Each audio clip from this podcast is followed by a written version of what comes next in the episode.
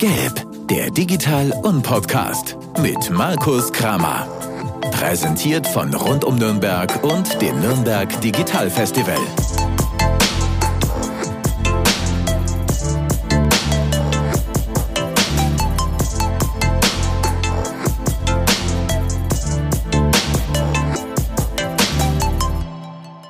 Ich sage Servus und herzlich willkommen zu einer weiteren Ausgabe des Gelb Podcasts, eurem Podcast des Nürnberg Digital Festivals. Wir haben heute ein extrem spannendes Thema. Wir wollen heute sprechen über Frauen in der E-Mobilität und ihren Beitrag zur Verkehrswende. Und äh, ich habe einen sehr spannenden Gast heute hier. Ute Möller ist heute mein Gast. Sie ist Herausgeberin des Magazins Flamingo und Dosenbier. Hallo, Ute. Hallo, grüß dich, Markus. Ich freue mich sehr, dass ich hier neben dir stehen darf. Das ist schön. Bevor wir äh, in das Thema einsteigen werden oder wollen, magst du dich unseren Hörern vielleicht ganz kurz vorstellen? Ja, kurz und knackig. Ich war 24 Jahre Redakteurin bei den Nürnberger Nachrichten. Daher kennen mich, glaube ich, auch ein paar Leute. Und dann habe ich gesagt, ich möchte mich nochmal beruflich verändern. Ich war Ende 40. Ich habe immer wieder die Jahre vorher gedacht, Mensch, ich möchte nochmal was machen, was wirklich meins ist, was mein Projekt ist, was wirklich mein ähm, Wunsch auch ist, Gesellschaft zu verändern. Das steckt nämlich hinter meinem Projekt Flamingo und Dosenbier. Und dann bin ich ins kalte Wasser gesprungen vor anderthalb Jahren und bin weg von den Nürnberger Nachrichten.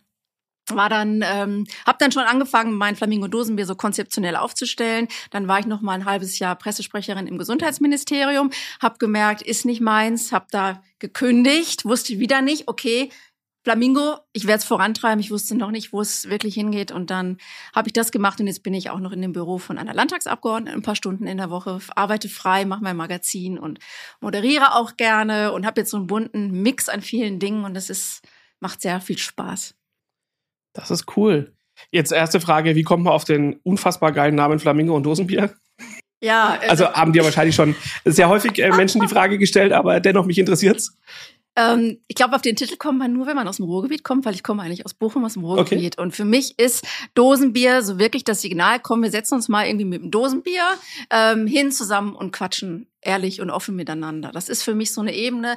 Dosenbier aufmachen, ehrliches Gespräch. Das ist die eine. Okay. Das andere ist, der Flamingo ist ja dieses Klischee, ah, Frauen mögen Flamingos und rosa und das finden die ganz toll. Mhm. Also diese, diese Gender-Stereotype, finde ich, symbolisiert der Flamingo super.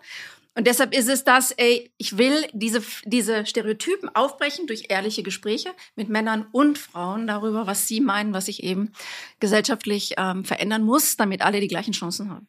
Okay, verstehe. Ähm, jetzt sagst du, oder wir haben gerade schon gesagt, es ist ein Magazin. Sag mal, was ist ein Magazin? Was, was tut ihr? Welches Format habt ihr? Also es ist ein Online-Magazin. Okay. Und ähm, ich interviewe und porträtiere Menschen, sehr viele aus Franken, aber nicht nur, auch darüber hinaus, die eben sagen, mir ist das Gender-Thema wichtig. Ähm, sei es, weil ich gegründet habe als Frau und habe gemerkt, es gibt Unterschiede, die mir nicht gefallen haben. Sei es ähm, Robert Franken, ich liebe ihn sehr, der ähm, also der einfach sagt, ich bin ein männlicher Feminist und der in diesem Bereich der Unternehmensberatung oder sozusagen sagt, wir müssen mehr Diversität hinbekommen. Sei es ähm, eine Wissenschaftlerin, die bei ihrer eigenen Tochter beobachtet, dass die auch nicht in den Wissenschaft, Naturwissenschaften in der Schule so tough ist obwohl sie ihr als Mutter das Selbstvertrauen vermittelt. Wie geht das? Also wie kriegen wir Veränderungen hin? Oder eine Ingenieurin aus Portugal, die einfach mal erzählt, wo sind da die Hürden für Frauen und unterscheiden die sich von den Hürden in Deutschland, die Frauen haben, gerade in diesen MINT-Bereichen. Also es geht mir um Menschen, die ganz offen erzählen, ähm, in meiner Sozialisation habe ich das und das erlebt, deshalb bin ich vielleicht besonders tough und kann als Frau vorangehen oder merke, ich habe da auch Hürden und ähm, spreche offen darüber, damit ich, wenn ich das lese oder höre, oder ich habe ja auch einen Podcast, B49, der auch mhm. Teil von Flamingo und Dosenbier ist, damit ich merke, es ist völlig okay, wenn ich unsicher bin oder wenn ich Fragen habe, weil das, diese Fragen haben andere Frauen auch gehabt. Zum Beispiel, mhm. will ich überhaupt in Führung gehen? Will ich in diese harten Strukturen, in diese doch noch sehr patriarchalen Strukturen? An vielen Stellen ja. An vielen Stellen ja. Will mhm. ich da rein, traue ich mir das zu. Und mhm. wenn mir dann jemand erzählt, du, ich war da auch ganz lange unsicher und ich habe immer noch Fragen, dann ist das die Art von Gesprächen, weißt du, die ich meine. Nicht mhm. zu sagen, ey, ich bin jetzt die super coole feministische Checkerin, ich habe alles im Griff, sondern zu sagen, nee, ich habe auch noch Fragen und lass uns das teilen miteinander, damit wir ähm, ja, das ist für mich Empowerment eigentlich. Ne? Mhm. Nicht zu zeigen, ich kann schon alles, sondern ich habe auch noch offene Fragen. Und da sind Leute, Männer und Frauen aus ganz unterschiedlichen Bereichen aus der Kultur, aus der Wissenschaft, ähm, auch aus der Mobilitätsbranche, die ich da interviewe und porträtiere, um durch diese Role Models eigentlich zu zeigen, wir brauchen einen offenen Austausch. Wir müssen offen miteinander sprechen. Und deshalb bin ich auch sehr froh, hier zu sein, weil ich eben auch finde, Flamingo sollte auch so ein bisschen rausgehen aus diesem Magazin www.flamingodosenbier.de, was ich lese, wo ich meine Meinung teilen kann. Ich möchte viel mehr in Vernetzung auch letztlich gehen und in wirklichen realen Austausch. Das hat er im Zuge des Festivals oder beim Festival hervorragend aufgehoben, ja.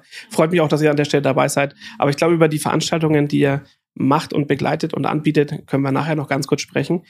Jetzt sagst du, es ist ein, ein Online, ein digitales Magazin. Das heißt, ähm, ihr veröffentlicht dort äh, Artikel und du machst auch einen Podcast. Was ist so der, also wenn du sagst, du porträtierst Menschen, äh, wann wählst du welches Medium? Wie, wie, oder was macht den Reiz Podcast für dich aus?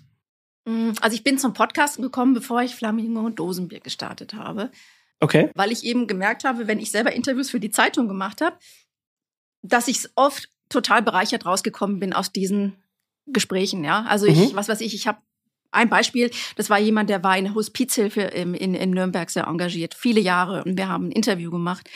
Und danach habe ich nochmal angerufen und eine Frage gehabt und gesagt, Mensch, und da hat er gesagt, wissen Sie was, nach dem Gespräch ist mir klar geworden, ich kann die Arbeit nicht mehr machen, ich pack's psychisch nicht mehr, ich muss da raus. Das heißt, da, da werden ganz persönliche Sachen auch in so Redaktions- oder in journalistischen Interviews geteilt. Mhm. Und in dem Moment, wo man darüber spricht, entsteht eine wahnsinnige Energie. Und diese Energie wollte ich teilen. Und deshalb habe ich B49 gestartet, weil ich wollte, dass die Zuhörenden einfach diese Erfahrung, dieses Miteinandersprechens teilen können. Ja, dass ich nicht nur verschriftliche, sondern dass ich das so mitbekommen kann. Und gleichzeitig ähm, ist mir klar geworden, dass Verschrift, Verschriftlichen, das Aufschreiben eine unheimliche Power hat, weil das ist was, was bleibt. Ich habe jetzt zum Beispiel auch ähm, geflüchtete Frauen aus der Ukraine getroffen. Mhm. Und ähm, wir hatten diese Situation, die haben das erste Mal nach der Flucht offen auch darüber gesprochen, was sie erlebt haben, wie es miteinander auch, weil die das auch verdrängt hatten. Das heißt, das war für die unheimlich ermächtigend und ich fand es aber oder finde es auch wichtig, dass dieser Text einfach jetzt bleibt. Weißt du, dass das ein Text ist, der der davon zeugen kann, ähm, wie das in dieser Situation kurz nachdem der Krieg begonnen hatte für viele war dass man das nachlesen kann, dass man da mhm. was in die Welt setzt, was bleibt. Okay, aber ein Podcast bleibt ja auch. Und also ich weiß, wovon du, was du, was du meinst. Ja. Nach Gesprächen, die irgendwie dann doch ein bisschen tiefer sind, geht man raus und hat eine andere Energie, auch danach noch. Und das zu transportieren, ist, glaube ich, Podcast das richtige Medium dafür. Ja, okay, verstehe ich. Ja, du hast recht, Podcast bleibt auch, aber vielleicht, wenn man schreibt, reflektiert man nochmal anders. Weißt du, man setzt nochmal so eine Reflexionsebene das definitiv, rein. Ja, das definitiv. Die mir, glaube ich, wichtig ist. Man kann es nochmal durch Bezüge einordnen. Also Texte haben schon eine wahnsinnige Kraft, ähm, weil ich auch gerne in den Text meine eigenen Erfahrungen teile. Jetzt die Fluchterfahrung natürlich weniger, aber ich schreibe auch immer rein, was ein Thema mit mir zu tun hat, was ein mhm. Thema mit mir macht und reflektiere das beim Schreiben nochmal. Kommt eine Ebene dazu. und ist, hoffe, da kommt ja, dann ja. nochmal so eine Reflexionsebene dazu, die okay. man im Sprechen nicht hat. Das, das ist richtig, ja, ist vergänglicher an der Stelle, ja. Und man kann es nicht anreichern. Oder hat es in der Situation vielleicht auch nicht parat, ja, das ist okay. Ähm, Jetzt sagst du, es ist dein Magazin, du bist Herausgeberin. Wie seid ihr organisiert? Ähm, wie, wie funktioniert ihr? Wie, wie? Ah, ja, ich habe da so ein Wohnzimmer. Ne? Okay, okay. und da bin ich und da äh, arbeite ich. Nein, also es so fangen viele gute Geschichten an übrigens. Ja. Es muss nicht immer die Garage sein, es kann auch das Wohnzimmer sein. Es kann auch das Wohnzimmer sein, ja. genau, bei mir ist es das Wohnzimmer. Ähm, ich habe eine, die Andi Honka, äh, die ich sehr schätze, die ab und zu mitschreibt, was ich super finde. Aber ansonsten ist es ähm, eine Arbeit im Moment. Und ich habe mich sehr darauf fokussiert, es gibt es erst seit August letzten Jahres, also noch kein Jahr, sehr darauf fokussiert, erstmal die Inhalte zu liefern, zu recherchieren, zu schreiben, zu tun, mhm. es in die Welt zu setzen. Und ähm, jetzt ist der Punkt, wo ich ähm, viel offensiver, als ich das bis jetzt tue, auch darüber nachdenken muss, was bekomme ich zurück. Also mhm. es kann monetär natürlich, also ich mache das ehrenamtlich bis jetzt. Und irgendwann hat man aber das Gefühl, gerade wenn man so viel Liebe reinsteckt, ich möchte was zurückbekommen. Das kann ja. Geld sein, das kann aber auch Partizipation sein, ähm, Aufträge, ne, dass jemand erkennt, da geht jemand in der Region mhm. für das Thema los und da könnte man sich gut vernetzen. Mhm. Viele Unternehmen in der Region sind ja auch ähm, was beim Thema Diversity äh, ganz gut unterwegs schon, DATEV oder so, ne? Dass man mhm. einfach wahrgenommen wird, sich vernetzt und letztlich natürlich irgendwann auch Geld verdient mit dem, was man macht. Aber wenn man so lange, weißt du, ich weiß nicht, ob wie lange du angestellt bist oder ob du immer angestellt warst. Ich habe äh, gegründet vor 13, 13 Jahren und habe mich ganz bewusst dafür entschieden, ähm, aus äh, Konzern- und Anstellungsverhältnissen rauszugehen mhm. und mich selbstständig zu machen. Ähm, und von daher ja, also das Gefühl, dass man was zurückhaben möchte und irgendwie, wenn man für ein Thema brennt, dass es dann auch irgendwie ankommen muss, das ja kann ich durchaus nachvollziehen. Ja, ja genau. Und gleichzeitig ist man eben, was wollte ich sagen, wenn man so lange angestellt war, man ist es nicht gewöhnt, sich selber zu ne, verkaufen und, äh, und auch ähm, das ist das, was ich definitiv lernen muss. Okay. Mhm. Also ich äh, bin auch im Festival jetzt schon ein paar Tage aktiv und ich schätze dass das Festival und die Community als eine Plattform, wo man sich genau über solche Gründungsthemen auch sehr intensiv austauschen kann. Also von daher herzliche Einladung, mhm, das ja. auch durchaus offen im, im Zuge der, der Veranstaltungen und der Kontakte anzusprechen, weil da, also ich persönlich habe da schon viel, relativ viel mhm. rausziehen können. Okay. Ja. Ja. Und an der Stelle auch Grüße an Andi Honka, Sie ist unsere Agentur. Ähm, sie ah, hat unser Logo ah, gemacht. Also ich kenne Kreise sie, wieder zusammen. So wenig Kreise zusammen, ja. Genau. Ähm, eigentlich hatten wir gesprochen, oder hatte ich äh, eingangs gesagt, dass wir uns über Frauen in der E-Mobilität unterhalten wollen. Ähm, wir haben, oder das äh, Social Media Team des Festivals hat hier ein paar Fragen vorbereitet und euch in der, im, ich glaube, äh, in Instagram schon gestellt. Und über die wollen wir vielleicht ganz kurz sprechen. Also die erste Frage, die euch als Community gestellt wurde, war, hat Verkehrsplanung in Deutschland bisher Genderfragen ausreichend berücksichtigt? Die Antworten waren relativ eindeutig, denn 76 Prozent haben gesagt Nein. Jetzt wäre es natürlich an der Stelle interessant, die Fragestellung irgendwie so ein bisschen aufzuweichen und auf eine offene Antwort äh, mhm. abzielen zu können, was in Social jetzt nicht so ganz gut funktioniert. Aber ist das auch deine Wahrnehmung? Mhm. Es ist so. Also ähm, Verkehrsplanungsämter sind sehr männlich besetzt. Das ist einfach so. Und bislang, das muss man einfach sagen, und das ist auch ein also es ist, wir alle haben die Beispiele Paris und Madrid im Kopf, ne, die sich ja sehr öffnen für den äh, Radverkehr, die die Autos rausbringen wollen aus den Zentren, die sagen, wir brauchen in 15 Minuten muss alles erreichbar sein, die Arbeit, die Kita, der Arzt, was auch immer, also kurze Wege, die ich ähm, mit Rad oder zu Fuß oder ÖPNV-mäßig mhm. äh, hinter mich bringen kann. Ähm, da sind andere Länder und andere Städte schon viel weiter als in Deutschland. Deutschland ist da sehr autozentriert, muss man einfach sagen. Da tut mhm. sich noch viel, viel zu wenig. Und das sieht man auch in, bei den Verkehrsplanungsämtern einfach. Das ist sehr männlich und die orientieren sich sehr daran, wie Männer, wie mobil oder wie Männer Mobilität nutzen. Und ähm, da wollen wir gleich auch noch drüber sprechen, wie denn das Nutzungsverhalten von Mobilität von Männern zu Frauen unterschiedlich ist. Ähm, aber ja, mhm. können wir, das ist auch, glaube ich, eine, eine ja. extrem spannende Frage, ja. Ja. ja. Okay. Was sind denn, also du sagst, dass die Verkehrsplanungsämter ähm, nicht, nicht ausreichend gleich besetzt sind, sondern stark von Männern dominiert werden. Was sind denn noch Fragen, die ähm, sozusagen in der Verkehrsplanung eine Rolle spielen? Jetzt in Bezug auf das, auf das, auf die Gender-Thematik. Also, also da müssen wir aber wirklich, da müssen wir eigentlich die andere Frage mit einbeziehen, nämlich wie Frauen sich fortbewegen. Und, okay. ähm, und das ist einfach so, wenn sozusagen die Familiengründung eingesetzt hat, dann wissen wir in Deutschland sind es oft einfach noch die Frauen, die die Care-Arbeit machen, die zu Hause mhm. bleiben und die dann eben nicht mehr, vielleicht wie der Mann vorher, morgens vor Corona, jetzt vielleicht auch weniger ins Auto steigen, zur Arbeit fahren und wieder zurückfahren, mhm. die diese ein eindimensionalen Wege haben, sondern Frauen, die sind so vernetzt, ja. Also die ähm, fahren vielleicht zur Schule oder zur Kita, dann fahren sie in den Job, dann holen sie wieder ab, dann fahren sie vielleicht noch zum Kinderarzt, dann fahren sie vielleicht noch zur Oma und so. Mhm.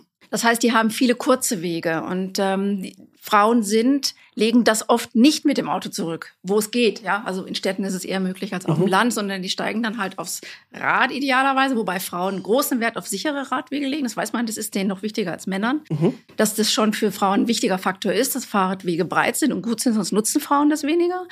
Oder sie gehen eben in den ÖPNV, der muss aber auch gut vernetzt sein. Wir haben ja dieses Stadt-Land-Problem, wie gesagt, oder sie gehen zu Fuß. Und wenn ich ähm, und und diese Wegebeziehungen sind einfach, weil ich weniger Frauen habe, die Verkehrsplanung in Deutschland machen, nicht mitbedacht worden bislang. Das heißt, Städte sind immer noch sehr autozentriert und dieses Thema ähm, in Deutschland fehlt der Mut einfach zu sagen, ähm, Autos raus aus den Innenstädten, Dafür mhm. brauchen wir ja also einfach Angebote, dass ich halt in, vielleicht in großen Parkhäusern außerhalb der Zentren mein Auto abstellen kann, dass ich dann aber auch gut mit ÖPNV oder Rad oder so wieder reinkomme in die Stadt. Diese ganzen Gedanken, die ja auch mit E-Mobilität übrigens zu tun haben, weil wo wollen wir langfristig unsere ganzen E-Autos mhm. denn laden? Denn eine Vision ist ja, dass die dann selbst fahren zu den Ladestationen irgendwann fahren außerhalb der Zentren und dann wiederkommen, frisch geladen und dann kann ich das wieder nutzen, das Fahrzeug. Ähm, das heißt, wir sind sehr, ähm, ja, eben noch auf dieses, auf dieses Autofahren, auf diese Form von, ich steige ein und fahre wohin und komme wieder zurück, fokussiert. Vielleicht darf ich an der Stelle ganz kurz einhaken. Also ich finde es ja. extrem spannend zu sagen, sich das auch mal äh, das, das Mobilitätsnutzungsverhalten von Männern und Frauen getrennt anzuschauen. Weil das sind, glaube ich, Fragestellungen, über die denkt man so, wenn man jetzt nicht in dem Thema drin ist wie du, gar nicht so nach. Aber ähm, du sagst also, dass Männer nach wie vor relativ stark autozentriert sind, ähm, wahrscheinlich auch durch die vornehmlich berufliche äh, Integration des Autos auch in die mhm. in viele Jobs. Ähm, und Frauen ähm, neigen eher dazu, ähm, alternative Verkehrsmittel, also zum Beispiel ÖPNV oder Fahrrad oder was auch immer zu nutzen, ähm, weil sie anders ähm, sich bewegen oder und weil sie auch einen anderen es sind alle Statistiken, die ich mhm. zitiere, ja. Also ja. Ne, über alles kann man diskutieren. Klar. Ja, also aber Statistiken sagen eben, dass Frauen das Thema ähm, Nachhaltigkeit und Ökologie grundsätzlich wichtiger ist als Männer. Okay.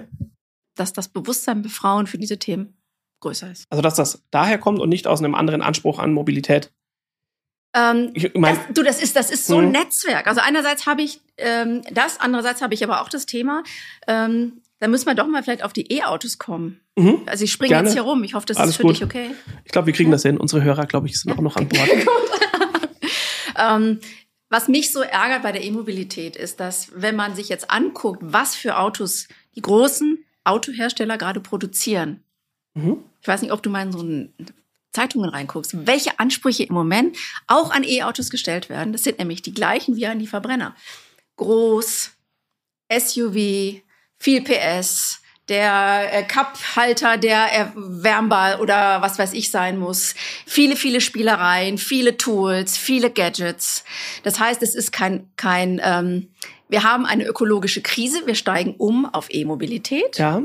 Das tun die Hersteller auch, weil es politisch gewollt ist. Ja, schon sehr mhm. lange übrigens, schon länger als die Politik. Also die sind schon relativ weit in dem Thema. Aber das, aber das ökologische Denken ist nicht da zu sagen. Letztlich brauchen wir kleinere Autos mit weniger Tools, weil die großen Autos mit den großen Frontscheiben, die brauchen eine wahnsinnige Energie. Jetzt ist es eine elektrische Energie. Wo kommt die elektrische Energie her?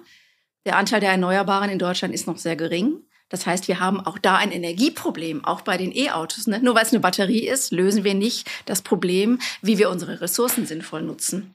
Und ähm, das machen die Automobilhersteller im Moment noch falsch. Das heißt, die denken auch da sehr groß. Mhm. Und ich und das ist meine Hoffnung, aber ich habe eben, ich habe ja auch sehr spannende Frauen bei meiner Veranstaltung beim Digitalfestival und eine hat mir jetzt gespiegelt, dass sie sehr überzeugt ist, wenn Frauen entwickeln und auch in Entscheidungspositionen sind, dass die diesem PS-Wahnsinn, ja, diesem größer, schneller, schneller, ja, es mhm. geht noch und so weiter, dass die dem was entgegensetzen, weil die einen anderen Fokus haben, weil die eher dahin gucken, zum Beispiel seltene Erden für den E-Motor, es wird Zeit, dass wir da Alternativen haben, dass wir da über Ersatz nachdenken mhm. ähm, oder eben auch Lithium, was ja im Abbau wahnsinnig schwierig ist, weil da Menschen unter erbärmlichsten Bedingungen das abbauen, mhm. was man schon durch Natrium versucht zu ersetzen. Also, wie kriegen wir das schnell hin? Dass Frauen diesen Fokus reinbringen in die Entwicklung, der E-Mobilität, was entscheidend ist, meiner Meinung nach, damit wir E-Mobilität vernünftig einsetzen ne? und dann auch mal Antworten haben auf die Fragen, müssen die Batterien immer größer werden? Und was machen wir denn nach 10, 15 Jahren mit den Batterien? Ja. Ja. Als Zwischenspeicher okay, aber auch der Zwischenspeicher ist irgendwann kaputt. Was machen wir damit? Das heißt, von diesem gigantischen, ja, müssen wir wegkommen. Und das ist einerseits meine Utopie zu denken, Frauen in entscheidenden Positionen können was dazu beitragen. Genauso wie Männer übrigens, die dafür einen Fokus und einen Sinn haben. Ähm, und andererseits ähm, Frauen auch, ähm, das auch berücksichtigt wird, eben, das war ja auch der Ausgangspunkt, diese ganzen Spielereien im Auto, Frauen haben da nicht so, die, die wollen einfach was, was funktioniert. Man weiß das auch bei den Ladesystemen, dass denen besonders wichtig ist, dass es einfach funktional ist, ähm, leicht zu handeln und ähm, dass dieser Fokus, dass Frauen Autos auch anders bedienen und wünschen als Männer, dass der auch nicht verloren geht, schlicht weil wir keine Frauen bislang oder wenig Frauen in dem Bereich haben, die damit entwickeln und entscheiden. Okay. Ist das ein Thema, was in Deutschland besonders extrem ist, weil wir eben Autonation äh, schlechthin sind? Oder ist das äh, ein Thema, was in anderen Ländern oder in anderen Teilen dieser Erde vielleicht sich in gleicher Form widerspiegelt? Also ich weiß, dass die Ziele, ich habe mir was aufgeschrieben, dass die Ziele in anderen Ländern irgendwie schneller, also andere Länder wollen schneller ähm, Autos entwickeln, die CO2-neutral sind. Ja, mhm. also die skandinavischen Länder, Norwegen, äh, Kalifornien, Großbritannien, ähm, die wollen alle teilweise schon 2025 äh, oder 2035 eben einfach das Ende überhaupt für die Verbrenner. Ich habe das Gefühl, da ist das Tempo größer. Aber andererseits haben wir die großen Entwickler hier, ja, VW und so weiter, Audi, die exportieren ja vor allen Dingen, die produzieren nur ganz wenig für den inländischen Markt. Das heißt, die setzen schon die Trends auch. Okay, aber du hast ja gerade gesagt, äh, verstanden. Ähm, du hast ja gerade gesagt, dass ähm, primär ein, und da bin ich mit dir einer Meinung, dass primär ein Umdenken und ein nicht der direkte, also dass der direkte Vergleich zwischen E-Mobilität und klassischem Verbrennungsmotor ja komplett hinkt. Und man versucht aber gerade das, gerade ähm, im Prinzip das, was an Anforderungen an den Verbrenner gestellt wird, nämlich zum Beispiel Reichweite, ähm, das ja mit in der E-Mobilität nachzubauen. Dabei haben sich aber die Anforderungen ja komplett geändert. Also es ist ja vielleicht gar nicht mehr so, dass man so viel weite Strecken fährt, und dass man einen ganz anderen Anspruch an Mobilität hat. Und dieser, ja, gigant, diese, ja, gigantischen äh, oder großen Autos und ähm, vielen featurereichen Autos, ist das ein Thema, was nur in Deutschland gut geht oder ist das auch was, was. Ich glaube, das ist international. Das ist international. Eben weil hier ja auch okay. für den internationalen Markt produziert wird. Okay. Ja. Ja. Weitere Frage, die sich äh, da fast, fast anschließen lässt, ist, ähm, wir haben auch unsere Community gefragt, wer denn den größeren CO2-Abdruck hat, ob Männer oder Frauen. Auch da eine extrem eindeutige Antwort, zumindest aus unserer Community, nämlich über 80 Prozent sagen äh, definitiv Männer. Ist das so? Mhm, es ist so. Also statistisch wiederum ist es so. Mhm.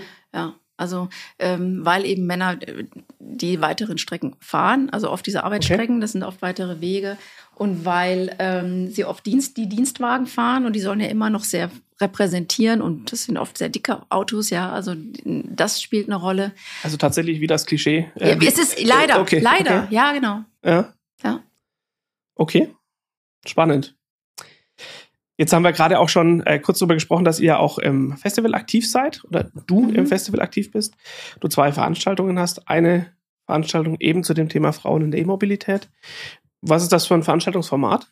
Wie, was ist das? Wie, wie also darf das, man sich das vorstellen? Ähm, da muss ich eigentlich auch mal jetzt loben, meinen Kooperationspartner, nämlich die Kulturwerkstatt auf AEG. Mhm. Ich habe nämlich lange nach einem Veranstaltungsort gesucht, was gar nicht so einfach war in Nürnberg. Und okay. ähm, auf AEG haben gleich gesagt, sie finden das Thema spannend, kooperieren und geben mir jetzt komplett umsonst Raum und Technik, was ich großartig finde. Also an der Stelle einen großen, großen Dank wirklich dort. Ähm, es ist eine klassische Panel-Diskussion. Okay. Ähm, ich weiß nicht, soll ich dir mal sagen, wer da so kommt? Wenn du das, ja, das wenn du das spoilern möchtest, dann gerne.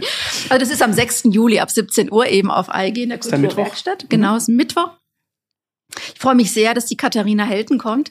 Die ist ähm, Führungskraft bei Vitesco Technologies und war Top 40 Under 40 von der Wirtschaftswoche gekürt. Also auch eine, die sehr, sehr für Mentoring-Programme für Frauen losgeht in ihrem Bereich. Dann kommt Annette Kempf, ähm, Geschäftsführerin von Eclipsena GmbH, die auch sehr, sehr lange schon in der Elektrotechnik auch als Ingenieurin arbeitet und der auch der Einsatz für Frauen äh, da sehr wichtig ist. Dann kommt ähm, Dr. Sabine Gräbe von Valeo, ähm, die ja, die einfach auch mal so offenlegen wird, wie so ein Zulieferer, denn arbeitet mit den großen Automobilunternehmen und wie so Führungskultur aussieht und was sie da gerne ändern möchte. Und sehr gefreut hat mich Julia Langenkommen von Intis die beschäftigen sich mit Ladesystemen. Die schrieb mich einfach über LinkedIn hat gesagt an und hat gesagt, ich wäre einfach gerne dabei. Ich bin noch nicht so lange in der Branche, aber ich möchte mich vernetzen. Und das ist das Ziel der Veranstaltung, dass wir nach dem Panel ähm, einfach auch noch da sind. Und ich würde mir wahnsinnig wünschen, und ich hoffe, dass das jetzt ganz viele junge Frauen hören, die entweder noch sogar zur Schule gehen oder ins Studium.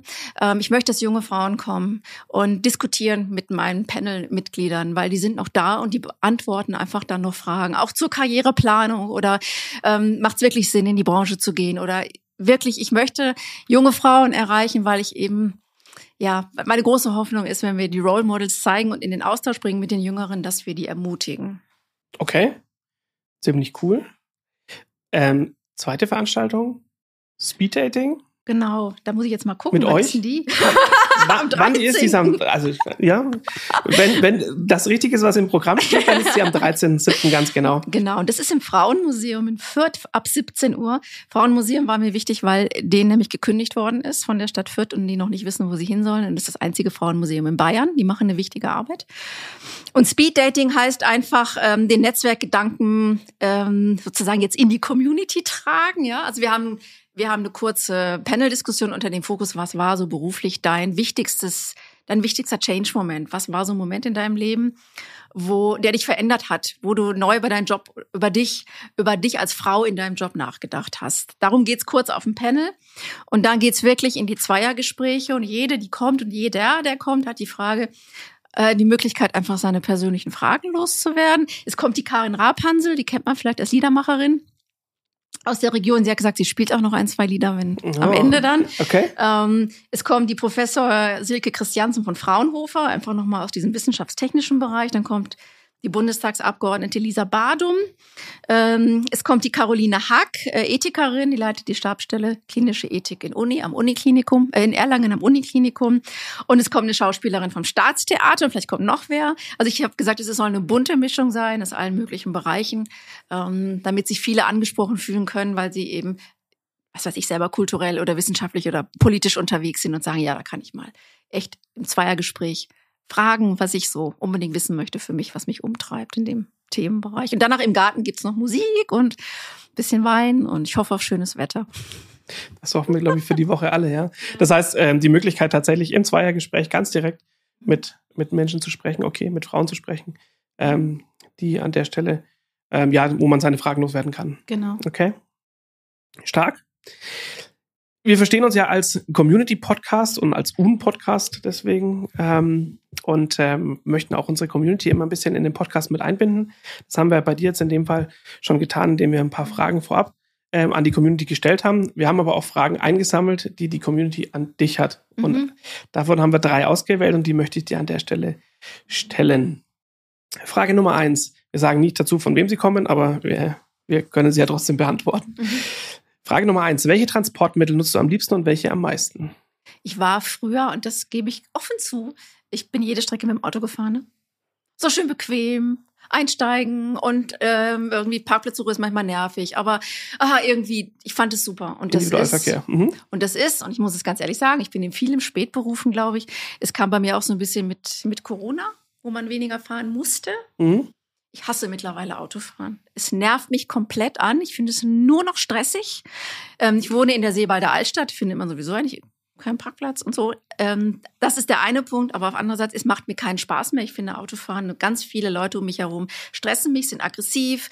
Ähm, es muss immer schnell gehen. Ich fühle mich unter Druck. Ähm, es ist für mich mittlerweile eine vergeudete Zeit, Auto zu fahren. Also auch weitere Strecken. Ich versuche jetzt wirklich alles mit dem Zug zu machen. Mhm. Ähm, ich mag das Autofahren nicht mehr und ich bin eine Läuferin, ich laufe, ich laufe wahnsinnig gerne, also ich gehe wahnsinnig gerne. Und ähm, ÖPNV, wann immer es geht, was ja in der Stadt überhaupt kein Problem ist. Ich wollte gerade sagen, wenn du in der, in der Altstadt wohnst, ja. dann ist das ja eigentlich etwas, was möglich ist. Haben wir jetzt vorhin gar nicht drüber gesprochen, aber äh, ich glaube ja immer noch, oder es gibt ja immer noch eine ganz, ganz große, ganz, ganz großen Gap zwischen den Stadtgebieten, mhm. gerade in der ÖPNV und alternativ, alternativen Verkehrsmittelversorgung sozusagen, ähm, und dem Land, aber äh, das, heißt, das heißt, es hat sich ein bisschen geändert bei dir. Früher von die Total. Ich, also am liebsten würde ich mein Auto verkaufen und bestimmt weg damit. Dann tust? Das nervt mich. ja, genau. ähm, spannend. Zweite Frage. Was würdest du der nächsten Generation mitgeben in Bezug auf Mobilität und Innovation? Der nächsten Generation. Wie alt sind die jetzt dann so? Nächste Generation? Sind das die ist jetzt so äh, 20 oder was? Oder von wem sprechen wir da? Das ist eine gute Frage. Hm. Ich kann leider äh, an der Stelle nicht rückfragen, aber ja was würde ich denen mitgeben? Ich wünsche mir, ich bin ja so ein, ich wünsche mir viel mehr Widerständigkeit. Also im Sinne, Im Sinne von, von klar machen, wofür man steht. Und ich glaube, das ist meine Hoffnung, das ist mein Wunsch, dass die Jüngeren noch viel mehr als ich ähm, erkannt haben, dass wir weg müssen vom Auto und dass wir einfach wegen des Klimawandels und der Klimakrise überhaupt gar keine andere Chance haben, als uns anders, sinnvoll, vernünftig fortzubewegen. Mhm. Und dafür loszugehen und auch der Automobilindustrie zu spiegeln, wir kaufen eure SUVs einfach nicht mehr, ja.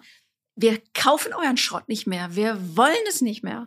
Sondern so ein kleiner SEO ist cool, ja. Ein kleines E-Auto, was mir alles bietet, was vernünftig ist aus energetischer oder aus ökologischer Sicht und es bringt mich auch von A nach B also widerständig zu sein, sich diesen ganzen Aufrufen von, ey, du bist nur cool, wenn du ein dickes Auto fährst, dich dem zu widersetzen und zu sagen, wir haben längst ein anderes Selbstverständnis und da Druck auszuüben, auch auf die Politik und aber auch auf das, was so produziert wird und was jetzt so behauptet wird, was wir angeblich wollen. Also eine große Form von Widerständigkeit würde ich mir wünschen. Und ähm, ich bin da so irgendwie so ganz glücklich, weil sogar in Nürnberg gibt es so kleine Anzeichen von Auto raus aus der Innenstadt, ja, Königstraße ist jetzt Fußgängerzone. So, ich bin da mitten über die Straße gelaufen, hab so gefreut, ja, das ist cool. Also einfach auch der Politik klar zu machen, das ist es, was wir wollen. Da muss es hingehen. Ähm, große politische Einmischung und selber eben auch seine Mobilität zu überdenken. Und weil irgendwie so klar ist, dass wir gar keine Alternative dazu ja letztlich haben. Es ist ja keine freie Wahl. Es ist ja nicht so, dass wir es uns aussuchen können. Ja, das ist richtig. Okay. Frage Nummer drei. Autonomes Fahren, Realität oder Fantasie? Und was können an dieser Stelle Frauen beitragen? Ich wünsche mir ehrlich gesagt, dass es eine Fantasie bleibt. Also ich glaube, es gibt sinnvolle autonome Fahrten. Zum Beispiel, wenn, wenn wir diese Ladesituation haben, wie in den Innenstädten, wo ja keiner seine Wallbox irgendwie an der eigenen Wand hat, weil er kein eigenes Haus hat, und keine, eine Garage hat. Ne? Gesagt, ne? ja. Genau. Ähm, das heißt, dass dann einfach die ähm, autonomen, die Autos zur Ladestation irgendwo außerhalb fahren und zurückfahren. Solche Sachen sind, finde ich, sinnvoll. Nur ich habe, äh, Zukunftsinstitut ist immer eine super Lektüre, ähm, die sagen, autonomes Fahren geht in die Richtung das fahrende Wohnzimmer, ja, das fahrende das Sofa. Das heißt, noch mehr Convenience. Also wenn ich das Selbstfahrende bekomme und dann fahre ich eben gerne auch mal drei Stunden vielleicht zur Arbeit, weil ich muss, ich kann ja dabei arbeiten, chillen, abhängen, Kaffee trinken, Fernsehen gucken, äh, was auch immer machen. Dann spielen die Distanzen keine Rolle mehr und die Autos sollen noch, noch, noch mehr ähm, Convenience bieten. Und das wird wieder zu Lasten der Ökologie gehen. Und das finde ich einen ganz gefährlichen Gedanken. Also autonomes Fahren ist natürlich eine juristische, eine Rechtsfrage. Aber auch eine Frage. Auch eine technologische Frage, außer Frage, klar. Natürlich, absolut. Aber ähm, okay, das heißt, ähm, du sagst, ähm, es wird, du hast Angst davor oder deine Befürchtung ist, dass einfach mehr Verkehrs- oder mehr Mobilitätsdienste konsumiert werden, wenn mhm. es denn autonom passiert. Ja, genau, dass wir eben wieder zurückgehen mehr zum Auto mhm. und dass die ähm, noch mehr Gadgets bieten sollen, weil ich da noch mehr Zeit verbringe, die ich ja nicht mehr mit dem Fahren beschäftigt sind, dann anderweitig nutzen kann und dass das wieder zu Lasten der Energiebilanz geht. Mhm der E-Fahrzeuge, ja. Okay. Und da, wegen der Frage, glaube ich schon, dass Frauen dagegen halten würden, wegen der Argumentation von vorhin, dass die ähm, e-, erstens ein anderes Bewusstsein viele Frauen haben und dass die auch diese ganzen Gadgets nicht brauchen, um, um glücklich Auto zu fahren. Also okay. ich glaube, da ist die weibliche Perspektive eine ganz wichtige. Die ja definitiv unterrepräsentiert ist in der aktuellen genau. deutschen Autoindustrie. Okay. Teil Nummer drei unseres Podcasts ist immer das Thema Fehlerkultur oder Fails. Ähm, nicht nur ich finde, dass Fehlerkultur und wie wir mit den Rückschlägen, die wir erleiden, umgehen, was extrem Wichtiges ist, sondern ich glaube, das gibt es ein paar mehr Leute. Auch im Zuge des Festivals gibt es auch einiges an Veranstaltungen zu. Deswegen versuchen wir in dem Podcast als letzten Block zu etablieren, dass ich meine Gäste frage, ob es denn in ihrem Bezug auf ihr berufliches Wirken, ihren beruflichen Werdegang einen Fail, einen Irrglauben, irgendwas gibt, wo sie einem, ja, einem Fehler aufgelaufen sind und was sie daraus lernen konnten. Das ist natürlich der deutlich spannendere Part. Ja. Gibt es bei dir irgendwas, was du mit uns teilen möchtest? Ich habe natürlich drüber nachgedacht, weil ich wusste ja, dass das kommt. und habe gedacht, ich muss eigentlich schon die Geschichte erzählen, wie ich nach 24 Jahren mich beruflich verändert habe. Mhm. Sehr gerne. Ähm, weil ich bin ins kalte Wasser gesprungen und wusste ja nicht, ich habe gekündigt und ich wusste nicht, was kommt. Ich wusste es nicht und war sehr glücklich in dem Moment, als ich es getan habe. Habe mich sehr befreit mhm. gefühlt. Nur als dann der erste Monat, der erste Zehnte kam und ich dann wirklich arbeitslos gemeldet war zu Hause, kam die Panik, ja. Also ich konnte, ist wirklich, ich konnte nicht mehr schlafen. Ich hatte richtig Schiss. Ich hatte richtig Angst. Und die Konsequenz dieser Angst war für mich, mich in Aktionismus zu stürzen. Also ein Vorgründungscoaching zu machen und ganz schnell über das Magazin nachzudenken. Und gleichzeitig noch zu gucken, gibt sich doch noch eine Festanstellung. Und dann kam das Angebot vom Gesundheitsministerium, dahin zu gehen. Okay, dann machst du das. Ich will eigentlich mein Magazin machen. Ich will eigentlich meine Themen vorantreiben. Ich will eigentlich für mich einstehen. Aber das ist was Sicheres. Nimm's, nimm's schnell, weil die Angst ist so groß. Was, was, was kommt sonst? Was ist sonst? Mhm. Und irgendwann habe ich, habe ich, das war Wochen, Monate, habe ich gemerkt, ey, die Angst, ich weiß nicht, wie es dir gegangen ist bei der Gründung, ist ein Teil des Prozesses die gehört dazu. Und, was, und die ist ganz normal, weil ich aus was rausgegangen bin, wo ich mich so viele Jahre sicher, behütet, beschützt gefühlt habe, wo nichts in Frage stand. Und plötzlich stand alles in Frage. Und wie soll das ohne Unsicherheiten und Ängste gehen? Und dass man lernen muss, bei allen Schritten, die man jetzt geht, ähm, dass die ein Teil ist, dass die mich aber nicht blockiert. Dass ich nicht sage, boah, ich habe jetzt Schiss vor der Situation, deshalb mache ich es nicht. Nee, Ich sage, okay, liebe Angst, alles gut. Äh, du bist da und du sagst mir ja nur, Achtung, das ist was Neues, bereite dich gut vor, Mhm. präpariere dich gut, stell dich gut auf, überleg genau, was du willst, aber dann mach es. Und dann, Mhm. da, dann ist Entwicklung da. Und das, ich bin mega dankbar, ich bin jetzt 51, dass ich jetzt diese Erfahrung machen darf. Ja, also wie gesagt, mein Magazin ist noch ein ehrenamtliches Projekt. Ähm, ich bin noch längst nicht da, wo ich hin will. Aber ich bin dankbar für jeden Schritt, den ich weitergehe. Ich bin dankbar, dass ich jetzt bei dir bin. Ich bin dankbar, dass ich dann beim Digitalfestival bin und hoffentlich, hoffentlich es zu tollen Diskussionen kommt und dass sich meine Projekte weiterentwickeln und ich mich weiter dabei selber entdecke und selber entwickle. Und das war ein Riesen-Learning, dass Angst völlig okay ist, Gehört aber dass die mich nicht stoppt. auch Ne? auf dem ganzen Prozess. Die wird immer ein Teil davon sein. Oder zumindest war es bei mir so, ja. Aber wow, okay. Ja, deshalb, ja, das war, ist für mich ein riesen Lernprozess und der darf gerne noch weitergehen und das ist super spannend. Der geht definitiv noch weiter. Ja, Man muss, ja. Ähm, vielen Dank, dass du das mit uns geteilt hast. Mhm. Das ist tatsächlich äh, sehr wertvoll und sehr spannend. Ja, das war eine äh, sehr, sehr kurzweilige halbe Stunde. Wir sind schon, wir sind schon durch. Das ist krass, ich glaube, ich habe zu viel geredet. Das, nein, auf keinen Fall. Darum geht's ja, dass wir uns unterhalten an der Stelle. Ähm, ich sage vielen, vielen Dank für das Gespräch und auch für die, für die Insights, die du dabei hattest. Und wir freuen uns dann äh, darauf, glaube ich, uns alle ähm, im Zuge des Festivals wiederzusehen auf den zahlreichen Veranstaltungen. Und in diesem Sinne sage ich danke fürs Zuhören und bis zum nächsten Geld-Podcast. Danke dir, Markus. Sehr gerne.